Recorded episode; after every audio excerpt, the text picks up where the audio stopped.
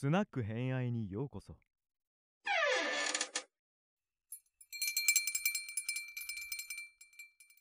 はい、じゃあ皆さんこんばんは。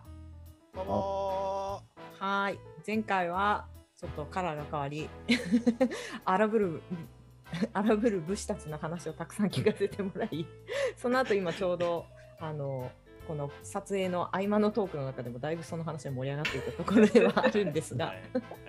はい、じゃあ次今回からはえっ、と今回はルリコさんにはい。お願いをしてもらって、テーマは、あ、テーマはですね、上級の欄でお話しさせていおただきましたいいですね。はい。いやもう来年の大河ドラマはですね、うん。鎌倉殿の13人ということで、あのはい。ちょうどその、まあ、上級の乱の前からその上級の乱終わって、まあうん。鎌倉時代を築いていく北条家のところに焦点が当てられるかなと思うんですが、あの小栗旬主演ということで、え、親戚の人ですか？うちの師もよろしくうちの師もよろしく。はいいやもううん、いやもう皆さん楽しみに見ていただけましたらと思っております否。定はしないのか。NHK 関係しかも。払ってる、ちゃんと払ってる大丈夫。はいはい。ちゃんと見見まあのしょう。見ましょう。はい、ちょうど2021年今年があの上級の乱が勃発したのがあのはちょうど800年前の1221年なんですけどもうんうん今年は800周年でございますのでいろんなあの上級の乱についての本とかムック本とかいろいろ出てたり京都では上級の乱の博博物館とかはい。ちょっと展示もあったんですけど、うんちょっとね、はい。コロナで行けなかったんですけど。まあ、そういうのもやってたり盛り上がってますんで、あのはいぜひあの皆さんと話したいなと思ったんですが、まあ、あの私もともと前からもお伝えしてたんですけど歴史弱者というところがありましてはい。あの本当に今勉強し始めている途中なので、まあ、私なりに理解した上級の乱というのを本日お話しさせていただきたいと思っております。嬉しい。で上級の乱ってあの朝廷が武家に、まあ、初めて敗れた日本史上最大の陰謀ドラマみたいな風に言われている、はい、乱なんですけれども、はい。うんなんか私が理解した上級の乱っていうのは、うんまあ、とある北条組北条組というですね、まあまあ、そういう組織の なんとか団体の なんとか団体の。そうヤヤクザみたい。そうそうそう。なんですよ。そのうんまあそういうお方々の北条組ビジネスが独立した瞬間っていうところと、うん。あともう一つまあ平安時代でこう、うん。あまりにも実生活とかけ離れた雅な生活を営んでいた朝廷クラス、まあ、うん。宇宙人、まあ、その当時の日本人 普通の日本人から見たら 宇宙人みたいな生活をしている人たちのうん。状況を、まあまあ、うん。ちょっと一変させた戦争だったんだなというふうに思っておりまして。はいはい。うん。でまあ、あの私のその今回「上級の乱」にとっついた初めのになった小栗旬が演じる北条義時うんがその中でも、まあ、あのじわじわじわじわと常にまあ存在し続けてあの大事な根幹を担っている人なんですがうんその根幹には義時とお姉さん政子うん。の真実の愛があったんじゃないかと。いう、うん。はい、あのラブアクチュアリー実際のところまあ 全て愛だったみたいなマジっすか？さっきの話、愛のあの字も出ませんでしたけど。いやそうなんですよそのねあのや野蛮な野蛮な影には全て愛が詰まってたんじゃないかなっていうのが私の結論だったんですけれどもはい。うんそちらについてちょっと今からお話をさせていただければと思っておこうだったんだじゃないか劇場ってことですね。いやそうですそうですそうですもう本当にあのまたルリコによるこうだったんじゃないか 劇場。ですなるほど。は いチコちゃんに叱られるやつですね。そうです。もう多分チコちゃんにすごいこと叱られると思う。んですけどはい。はい、あのもともとその最初にちょっとご説明したいなって思ってたのがあの上級の乱を起こした人がうん。天皇なんですけども、うん。乱を起こしたのが天皇っていうすごい得意な、うん。まあ、あのうん。日本史の中でも不思議な戦争なんですがそのごと、その乱を起こした天皇が後鳥羽上皇っていう方なんですね。はいはいはい。うんうんその方は天皇たち歴代天皇の中でも希代のカリスマって言われててうん。もう文武両道だしうん。もう古今和歌集とか作るぐらいですね。はいはいはい。雅なことができるし、もう字もお綺麗だし作る和歌はもう本当にあの神秘的なとか、まあ、あの心をつかむような和歌をお作りになられる方だったんですけども実際にその剣の腕も素晴らしいとか、まあ、あの剣を作ら作らせる、まあ、鍛冶屋さんを作ったりとか、はいはい。まあ、あのそういったところであのすごい非常にバランスが取れていてかつそのレベルが高い天皇さんだったんですね。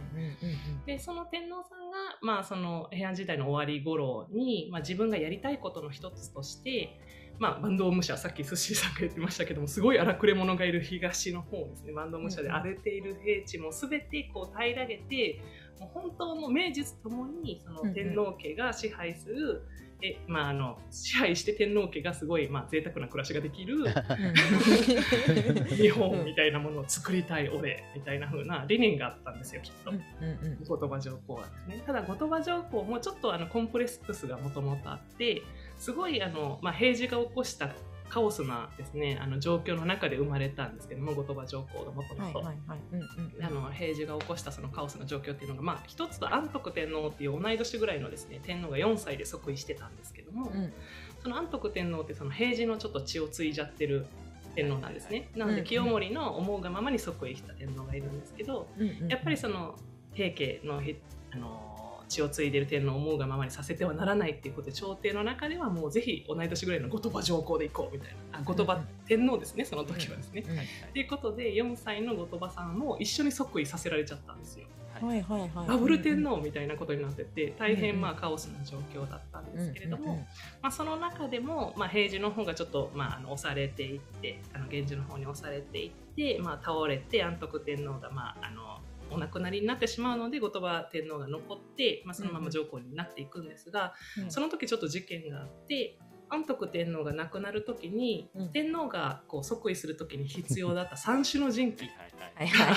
話題のね。そう話題の三種の神器があるんですけども、そのうちの一つがどうしても見つからなかったその一郎さんの後ろの方がですね、ヘマをしまして、まあ、ヘマをしましてというか、どういうお話、どういうお話になってるのかなんですけど、どうしても見つけることができなかったら、らしくって、らしくって、揃わなかったんですよね。揃ってない状態で即位してたので、後鳥羽さんが。はいはい。なんか、まあ、後鳥羽さんは、こう、即位されて、すごいもうカリスマで名実ともに、あの名実というか文武両道だしあのイケてるイケメン天皇だったんですけども、うんうん、ちょっと何か失敗するごとにいやだってあの人三種の神器揃ってないらしいじゃんみたいな ことを言われ。はいはいはい、って思いながらでも俺めちゃくちゃ能力あるのに三種の神器さえあればもう本当に今までにない天皇だったのにって思いながら多分認めさせたかったんだと思います自分でね。うんうんうんうん、であのすごい認めさせたくて、まあ、日本中をそれで平らげてしまいたいと思っていたのが後鳥羽さんだったと私は思っておりまして。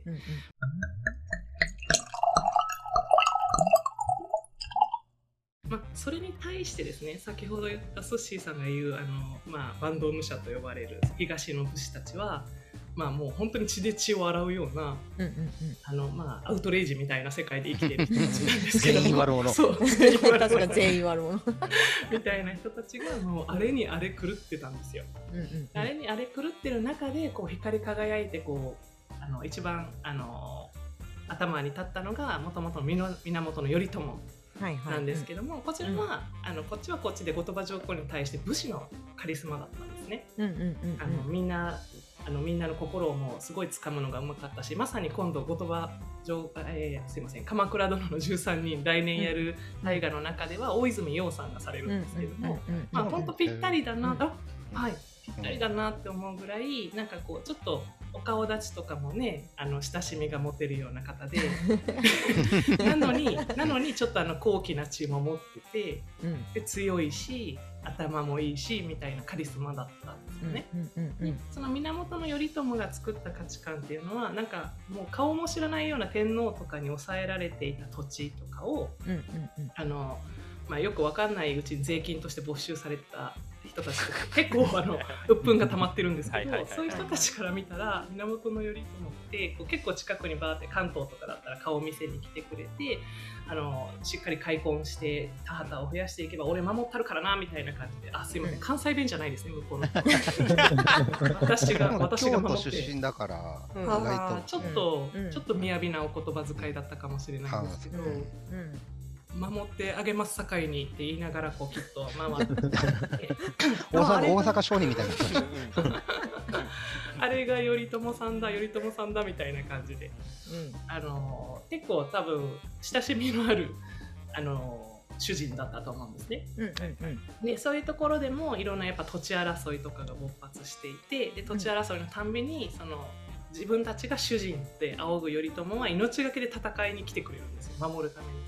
うんで戦いに来てくれるのでそこで働働いている農夫の人たちとかはあのあこんなに命がけになってくれるリーダーだったら私たちも死ねるって思って、主人のために俺は死ねるってなるんですよ。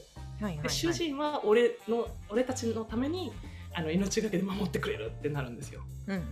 これってなんかこうちょっと今近いなって思うのがちょっとさっきスッシーさんもあのポロリと言葉でこぼされたヤクザみたいあ、なるほどな、あね。の編集していただければと思うんですけれども、今で言うとね 今で言うとあんまりいい言葉ではないですが、うん。まあ、そういうあのなんて言いますか実生活の中でこう血を血で洗いながらもただ命がけで生きていくっていう集団組織の中ではやっぱりりあの卓越したカリスマを持った人だったんですよね、はいはいはい。頼朝さんが。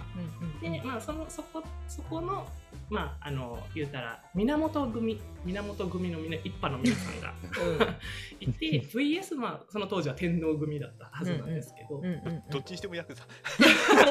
両方とまあも結局。天皇、うんまあ、天皇一家天皇一家うん。ですけど、一力 はい。まあまあ、それでこうなんていうか、まあ、そういう背景もあって、まあ、対立するしかないじゃないですかそうなってうんくると。でもう完全に後鳥羽上皇の中では自分の理念をこう邪魔してくるゴミみたいな感じで見てると思うんですけど。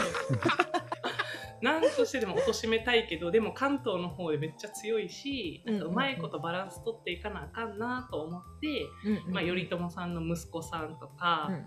あとまああのまあ、実朝っていう、まあ、3代目の将軍とかがいるんですけどうんうんうんうんうん3代目の将軍の方にちょっとあの京都からのあの女子を当てようかみたいなうん。ことをしたりとか、うんあのちょっとご機嫌も取ったりとかして、うまいこと自分のこう懐に入れてやろう牛を入れてやろう、うんその一派を入れてやろうとかも思ったんですけども、そこで出てくるのがですね私義時と政子のラブアクチュアリーだと思ってまして、ここで出てくる。そうここで出てくるんですけど、はい。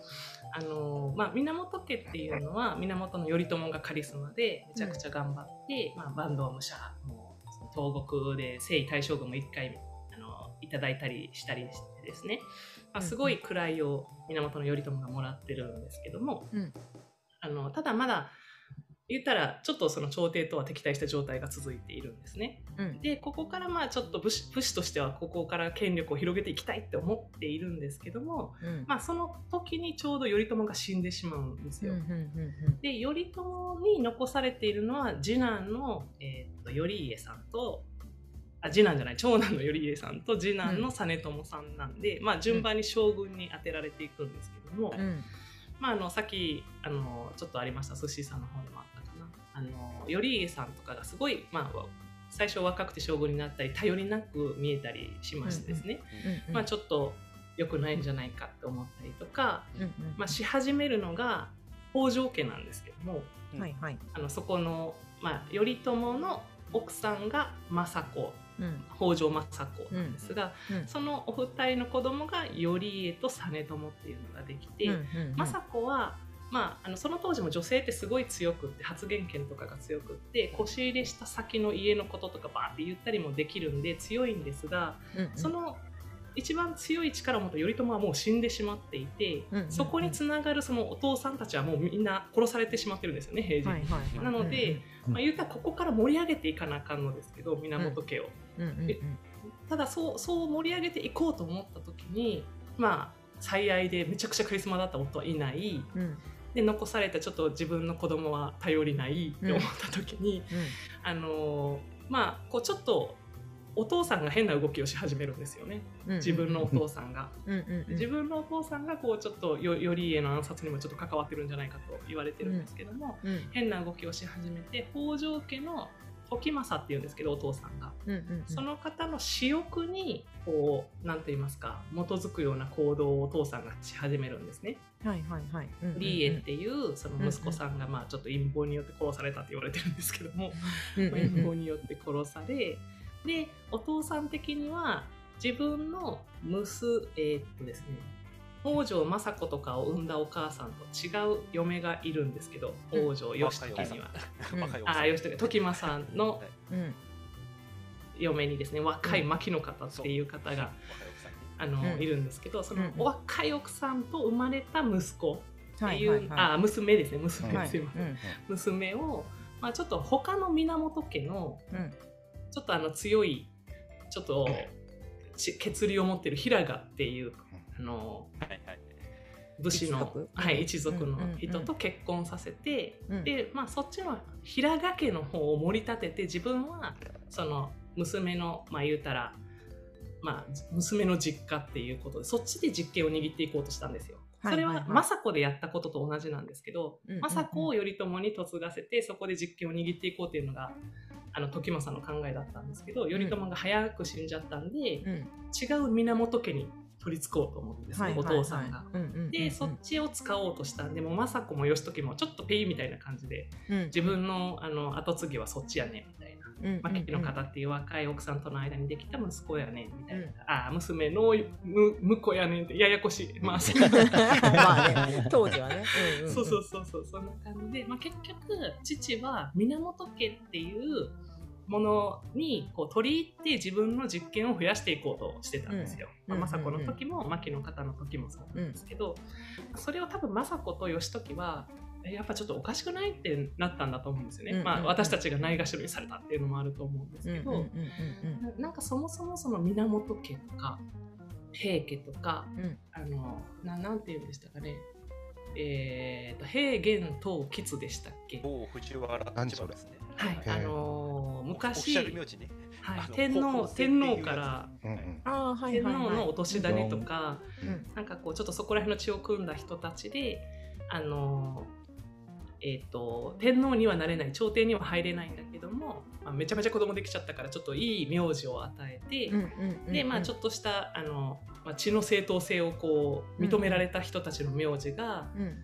えー、と平元東吉っていうそうなんですけども平氏平氏と源氏と藤原家とうん立花家っていうらしいんですけど、うん。あの雅なんであの一文字みたいな。た平一文字みたいな。うん源一文字みたいな、うんうんうん立花だけあんま活躍してないですね。あそうなんですよ。なんか今あんまり聞かない名字なんですけど。へうんうんそういうのがあったらしくって。で結局そこやんみたいな感じで多分政子と義時はなったんですようんなるほどね。結局頼朝もそうやったけど、おとん言うてんのそこやんみたいな。平賀さんってまた源氏やんみたいな風になって、これ結局北条家ってもうその他の家の人みたいなうんうんうん。あのそっちに何て言いますかねその朝廷とかその天皇っていう地にすがって生きていかなきゃいけなかったら、まあ、今あるその坂東武者たちがバーっていらっしゃるその土地とかを守るのは結局そこに吸い上げられる形になるって多分思ったんだと思うんですよ。はいはいはい。なのでここでもう武士による武士のための武士の政治をしないと 敏感？あのそうそうそう。うん。あのいやもうこれ結局まあその朝廷っていう地に飲み込まれてしまうって多分思ったんじゃないかなと思っててうんうんでそこでその政子と義時っていうのがもともと義時もあのあんまりその北条時政の子供で妾の子だったりしたこともあって身分による差別っていうのすごい嫌いだった人なんらしいんですよね。のし上がってやるって思っている、うんまあ、あのスタートアップ企業社長みたいな方だったらしいんですけど、そうなっている中でやっぱりその身分もないもうとにかく実力社会だって多分思っててでうん。武士によるその実力でのし上がった社会を作るんだっていう理念のもと政子は自分の子を殺してでもうん。義時とのまあなんと言いますか愛を守ったと言いますか。う ん多分そのそれを持った理念その理念を持ったうん。義時に惚れ直したんだと思ってて私、うんだってあの今まで歴史の中でもうん結構自分の子に固執する親って多いんですよ腹を痛めて産んでるしうんうんでそこの血も入ってるし、うんなんとか守りたいって思ってるんですけど、政子はもう自分まああんまり諸説ありますけど自分のお腹を痛めて産んだ子じゃないかもみたいな諸説もありますけども、その頼家さんと実朝さんっていうのをこうまあ見捨ててうん。見捨ててと言いますか、まあ、それよりも北条家を取ってうん。あの北条家の権力が増すような形に持っていくために実朝っていう自分の2人目の子供も、うん。まあ、暗殺されることを見送るんですよね。うんうん。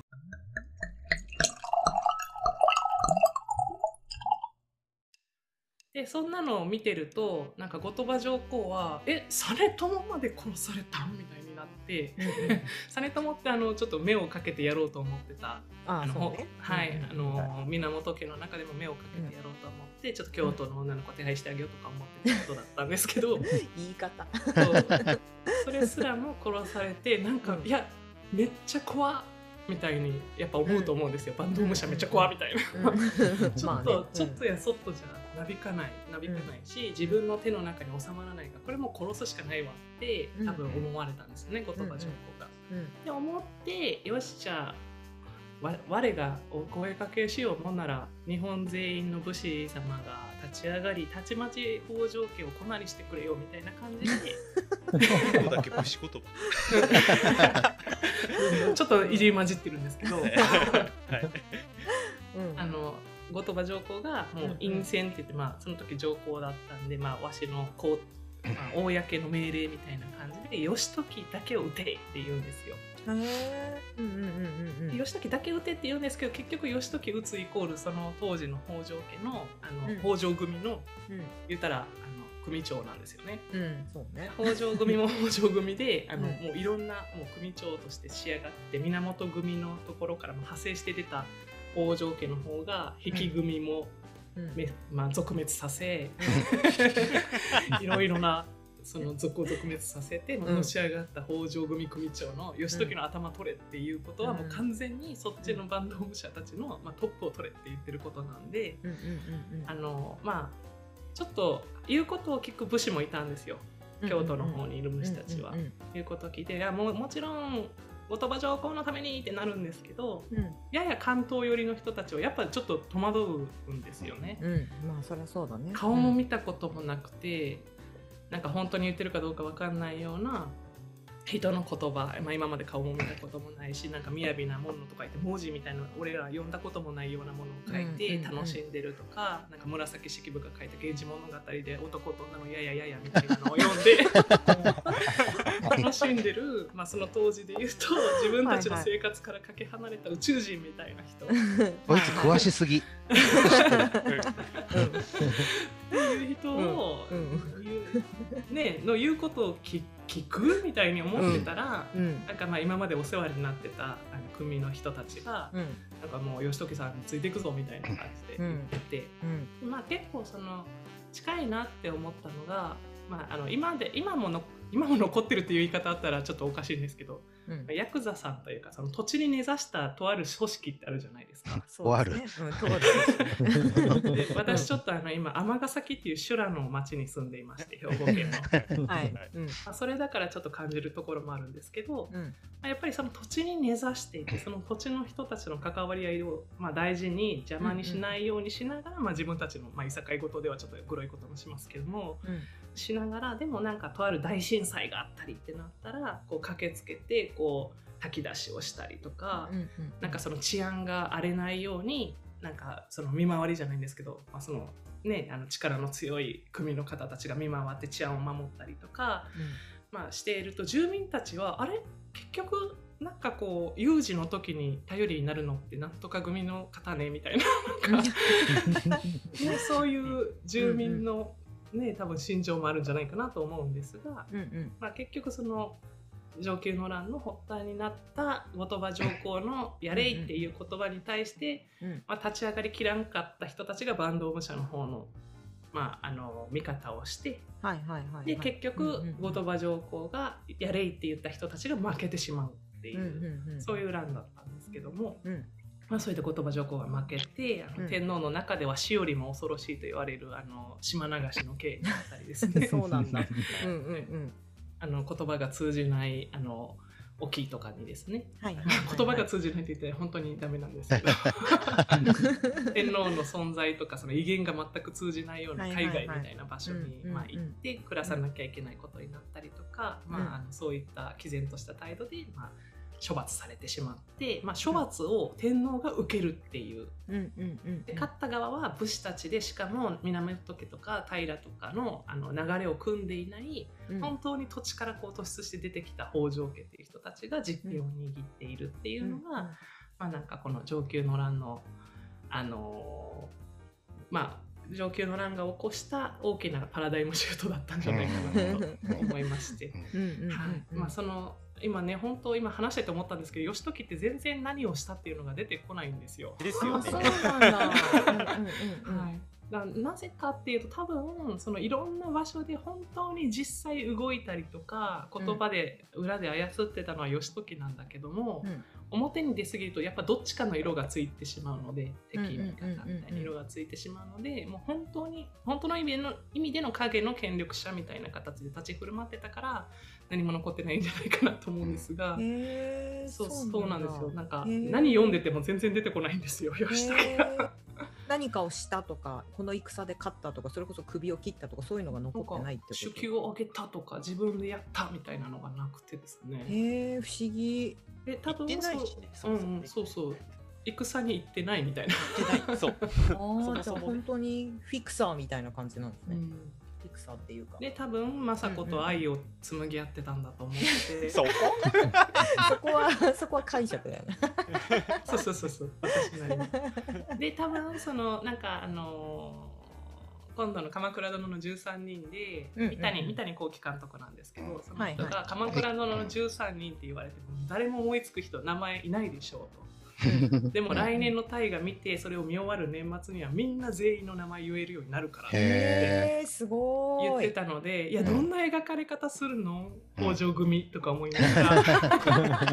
なる。あくまで組さっき続滅された引き組の,、うん。あのうん。まあ、組長になられる人はあの佐藤二郎がやるとか、ああ、そうなんだ。はいそうなんですでも割とじゃあ早めに退場しないといけない。そうそうです、うんんあでも死んでもね、あのこうお空からこう急にだいぶ姿に出てくる。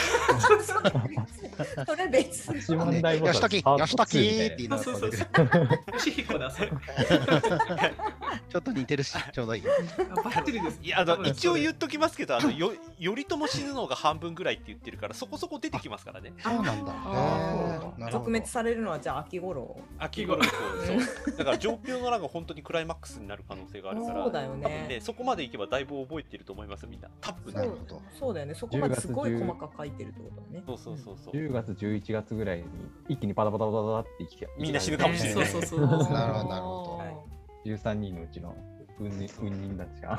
組織同士のねもう本当うん。に修羅の修羅の戦いが、はいはいもうめちゃくちゃ楽しみにしてましてということであの来年が楽しみですねっていう。なるほど。なるほど。面白かった。うん。いえいえいえ。でも本当に確かに鎌倉殿の13人と言われて弱者の私は全然ピンとこない。私も全然誰も分全然ピンとこないみたいな。あそのうちの一人が義時です、うん、うん、そんとそう、うん。本当にそのぐらいしか知らないっていうことだから。そうなんですよ。こう本当に義時と政子の愛が紡がれるかなっていういやのをもうね小栗旬と小池栄子とかすごいな。なんだこれ。な何それすごいんだ。うん。いやもうすごいことになるんじゃない？いやもう本当にあれだね。まさにこう 大河ドラマ様々みたいな、そうなんです。もうそのおかげで私ここにいます。ね、でもそういうきっかけでこういうふうに歴史勉強するからすごいよね。う。んうん。っていうのはすごく本当見てて。にすごい頭に汗をかいた、はい。はい、時間でございまはい。して、、来年末に答え合わせしましょう。ね、来年末に答え合わせ。結構切れてるかもしれない。そうじゃないだろうみたいな。ラブとアクチュアリどこ行ったんだよ。はい。ってい。うところで。うんうん。年末はじゃあ来年の年末もう一回答え合わせしましょう。あはい、はい。ぜひ。はい。はい。はい。というところで今回は北条義時と 北条政子のラブアクチュアリーの上級の乱じゃなかったっけ、ね 教科書に出ないそれ。出ない確かに出ないうん教科書には出ない話でした。あーなるほどうんうんはい。というところでまた次回 お会いしましょう。ありがとうございます。はーい。